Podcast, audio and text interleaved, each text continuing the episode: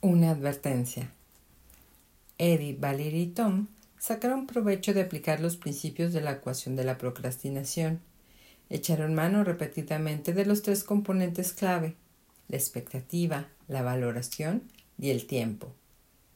Cuando ponga en práctica las sugerencias hechas aquí, también usted sacará provecho. Pero no se pase. La procrastinación puede conducir a una vida inauténtica en la que los sueños a largo plazo se pudren en el interior de uno mismo. Pero igual puede pasar al empeñarse en eliminar la procrastinación por completo. Un individuo genuino, autónomo, persigue una vida que no solo una parte de sí mismo pueda ser suya, sino todo lo que él es. Que se intente pagar por completo el lado impulsivo acaba por volverse en última instancia contra uno mismo los deseos y apetitos que propulsan una vida requieren que se les atienda. El exceso de regulación, buscar lo perfecto por encima de lo real, no es sano y no le hará feliz. Tendrá que encontrar un equilibrio. Las técnicas de la ecuación de procrastinación pueden funcionar demasiado bien. Lo mismo le pasaba a las técnicas del ficticio libro de ayuda de Will Ferguson. En su novela la gente, al leer lo que aprendía en la montaña, se volvía beatifica, satisfecha, amable y libre de vicios. Sustituían los cigarrillos y bebidas alcohólicas con achuchones y la aceptación de uno mismo, y cambiaban sus enormes hamburguesas con queso por hamburguesas de tofu de tamaño más moderado. Pero tanta virtud tenía un precio, aunque todo el mundo estaba satisfecho por igual, todos eran también igualmente insípidos, intercambiables y olvidables. Su anhelo por superar sus defectos había arrasado sus personalidades, y junto con sus vicios habían desaparecido los postres, el sentido de la moda y el deseo. La procrastinación representa solo media oscilación del péndulo, una miopía emocional que solo ve el presente. Cuando el péndulo se desplaza en el sentido contrario, la amplitud de miras racional puede resultar igualmente problemática. Tendemos a centrarnos solo en el futuro. Cuando se les preguntaba por lo que lamentaban del pasado, los empleados adictos al trabajo expresaban el deseo de haber hecho el vago alguna vez, y estudiantes excepcionalmente aplicados se arrepentían de haber estudiado en vacaciones. En consecuencia, el autocontrol óptimo no solo supone ah, ah, ah, no, el autocontrol óptimo no solo no supone la negación de las emociones, sino que implica que se las respete. No todas las dilaciones que se concede uno son irracionales. Hay que tener momentos en los que se pueda reír libremente con los amigos o dejarse llevar para que a uno le consientan y mimen en las palabras de W. H. Davis, poeta galés vagabundo, de los días de juventud de mi madre. ¿Qué es la vida así, llena de preocupaciones? ¿No tenemos tiempo para quedarnos quietos y mirar fijamente? Estar ocioso, ser frívolo, espontáneo, caprichoso, son cualidades que también merecen un lugar en nuestras vidas. En las páginas siguientes Hace nueve mil años no existía la procrastinación. Por entonces, con trabajar cuando se estaba motivado, dormir cuando se tenía sueño y actuar en lo que se refería a otras necesidades cuando nos sobrevenían, ya obrábamos más o menos adaptativamente.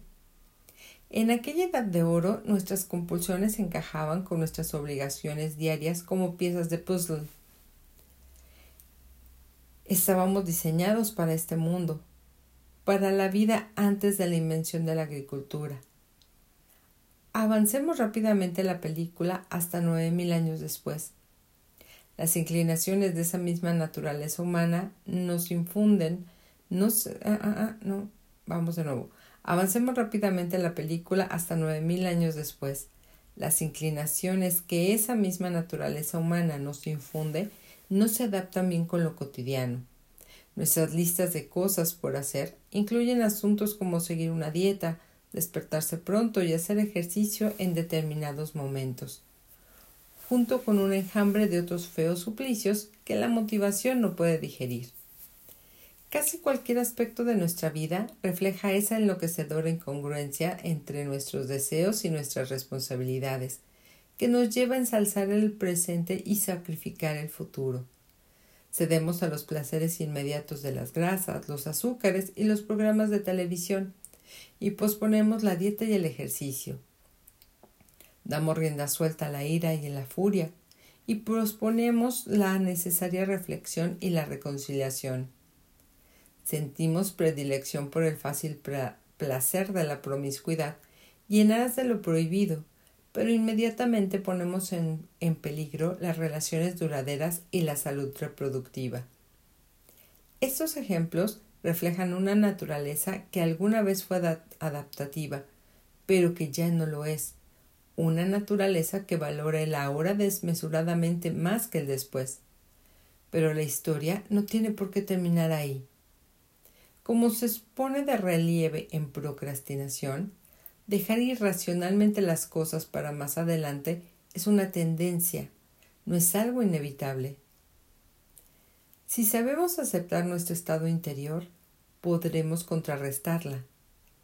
En vez de creer que tenemos un temperamento propio de seres divinos, nos reconciliaremos con nuestra humanidad y actuaremos como corresponde podemos convertir la procrastinación en una dilación irracional que sucedía en el ayer, en eso que alguna vez todos hacíamos o no hacíamos, pero solo si reconocemos nuestras limitaciones y adoptamos los consejos congruentes con ese reconocimiento.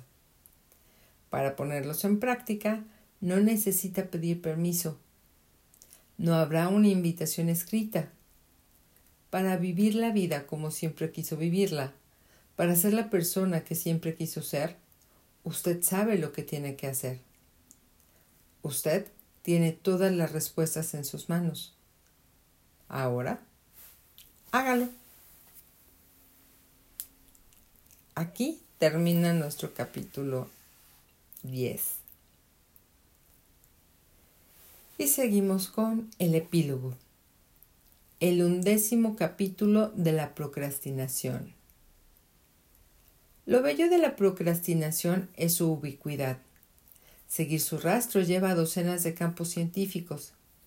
Si usted repitiese mi trayectoria, empezaría con la psicología, donde se ha hecho el grueso del trabajo, para después llegar a la economía, que se está convirtiendo en la fuerza dominante en este tema. Se daría un paseo por aplicaciones diversas, como la procrastinación de cara a la jubilación o a la deuda, y quizá le echase un vistazo a las consecuencias legales, como las leyes sobre la bancarrota que se han sugerido. De la economía pasaría usted a la neuroeconomía y se interesaría por la neurobiología de la procrastinación desvío que le daría una oportunidad de fijarse en el fundamento de otro saber biológico, la evolución. Aprendería que la procrastinación es un rasgo humano común y sólido que compartimos con especies de todo el reino animal. Por lo tanto, en vez de considerar de dónde venimos, usted podría invertir la perspectiva y ver a dónde vamos e introducirse en problemas sociales, sobre todo en preocupaciones a largo plazo por ejemplo, la degradación medioambiental. Si le entra la duda de por qué el gobierno no hace más, descubrirá que tanto él como otras organizaciones padecen sus propios problemas con la procrastinación. La procrastinación, al haber sido estudiada en muchas disciplinas, se ha convertido en una piedra roseta, donde el mismo fenómeno se traduce a una docena de lenguas. Gracias a esa abundancia de recursos, no solo podemos traducir los hallazgos de un campo a otro diferente, desde la economía hasta la psicología, por ejemplo, sino también sociales. Es un logro importante. Como concluye Christopher Green en la más importante revista profesional de psicología, la integración sería considerada sin duda la mayor victoria científica en la historia de la disciplina sacaría la psicología del limbo de las aspirantes a ciencias. y si también pudiera integrarse la psicología con la economía, la sociología y la biología, tanto mejor. Ese fue originalmente mi propósito al crear la ecuación de la procrastinación, contribuir a la integración de las ciencias sociales. Por desgracia para la procrastinación, su ubicuidad hace que sea un blanco obvio. Tener un modelo común básico que cada disciplina pudiese adoptar y adaptar sería increíblemente peligroso para ese enemigo que tan familiar nos resulta. La integración posibilita un progreso exponencial en todas las disciplinas. Entenderlo así ya ha permitido a las ciencias físicas proporcionar un diluvio incesante de avances, y avances de esos que cambian el rumbo del partido. Desde ordenador portátil con el con que estoy escribiendo este libro hasta la energía nuclear que alimenta las líneas eléctricas. Las ciencias físicas, al trabajar con un modelo común de la realidad, comparten y transmiten el conocimiento entre especialidades y focos de investigación. De modo parecido, semejante sinergia podría ser un turbo para las ciencias sociales.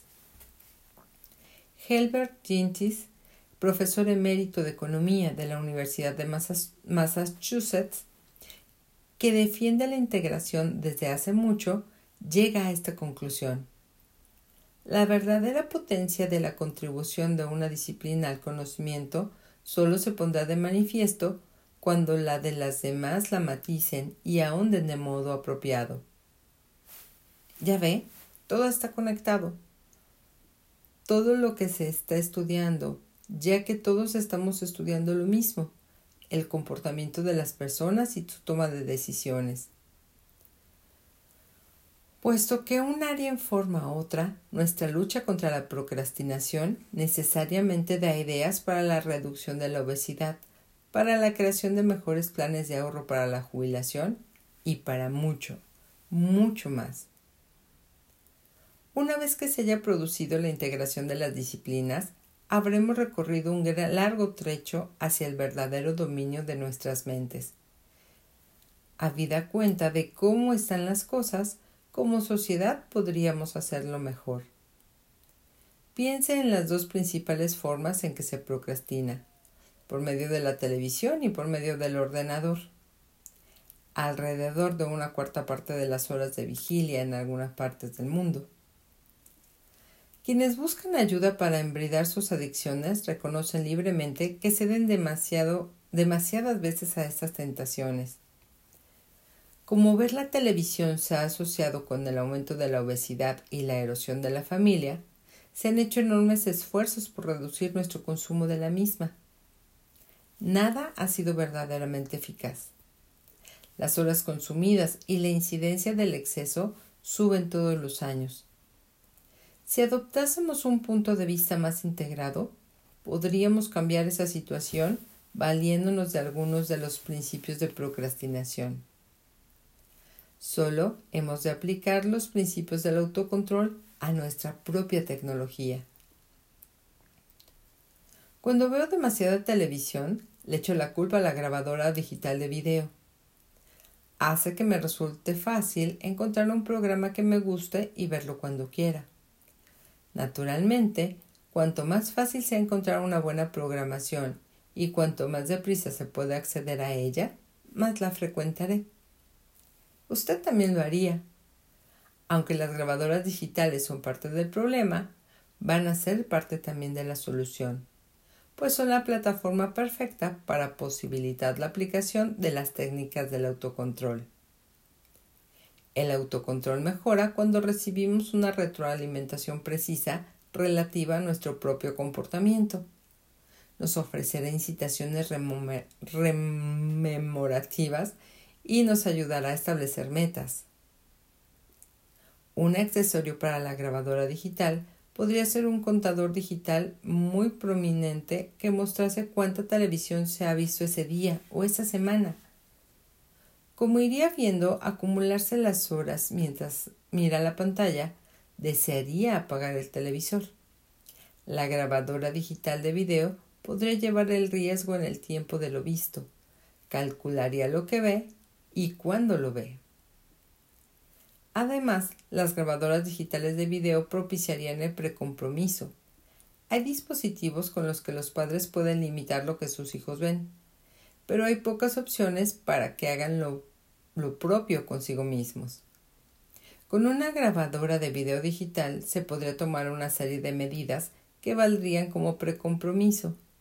Las primeras podrían consistir en una incorporación de dispositivos que obligasen a introducir una demora, que hubiese que marcar trabajosamente un código largo, por ejemplo, antes de empezar, o bien que vedasen el acceso durante unos minutos, o quizá que requiriesen una confirmación múltiples veces, dándole así la oportunidad de recapacitar. A medida que la demora crezca y no resulte ya posible las decisiones impulsivas, podrá hacer un uso más racional de su tiempo ante la pantalla. Si eso no basta, podría vedarse a sí mismo el acceso temporalmente, quizá permitiéndoselo solo en determinados periodos de tiempo o hasta un cierto número de horas al día.